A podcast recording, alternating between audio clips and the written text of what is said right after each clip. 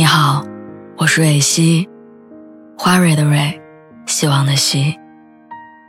今天你还好吗？你可以在微信公众号和微博中搜索“蕊希”，每天晚上我都会用一段声音陪你入睡。听完今天的故事，祝你晚安，做个好梦。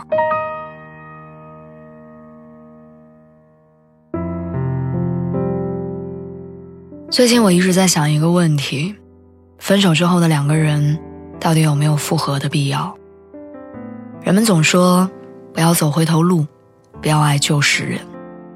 可现实是，那个让我们一见钟情的人，后来还是会被我们反反复复的爱上。爱上一个陌生人很难，彻彻底底的放下一个爱过的人，其实更难。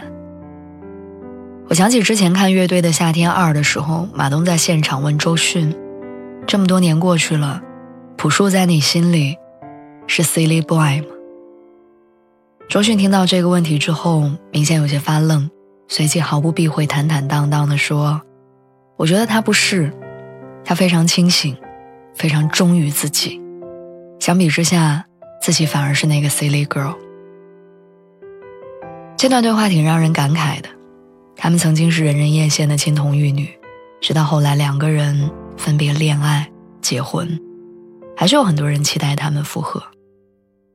多年过去，他们不再拥有复合的可能，但谈及对方，那种惺惺相惜的感觉，还是让人动容。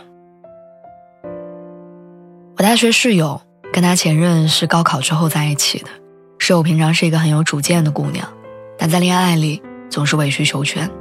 吵架永远第一个道歉，分手他主动求和，第一次复合他给对方发了很多信息诉说思念，第二次复合他省吃俭用买了情侣钻戒，第三次他找到对方的学校，在宿舍下等了整整一宿。男生虽然每次都很感动，但过不了多久还是会跟别的女生暧昧，一直到最后室友终于坚持不下去，他说自己心很累。也知道他改不了，但不甘心，不愿放弃。两个人纠缠了三四年，最后还是分手了。男生还是像之前一样，懊悔、道歉、求复合。感情里最怕的是，有人仗着被爱，永远高姿态，以为自己道歉就应该被原谅。可是装惯了大人的人。也会有希望到别人面前当小朋友的时候。如果这场赌局我迟迟看不到赢面，我们能做的就只有放手。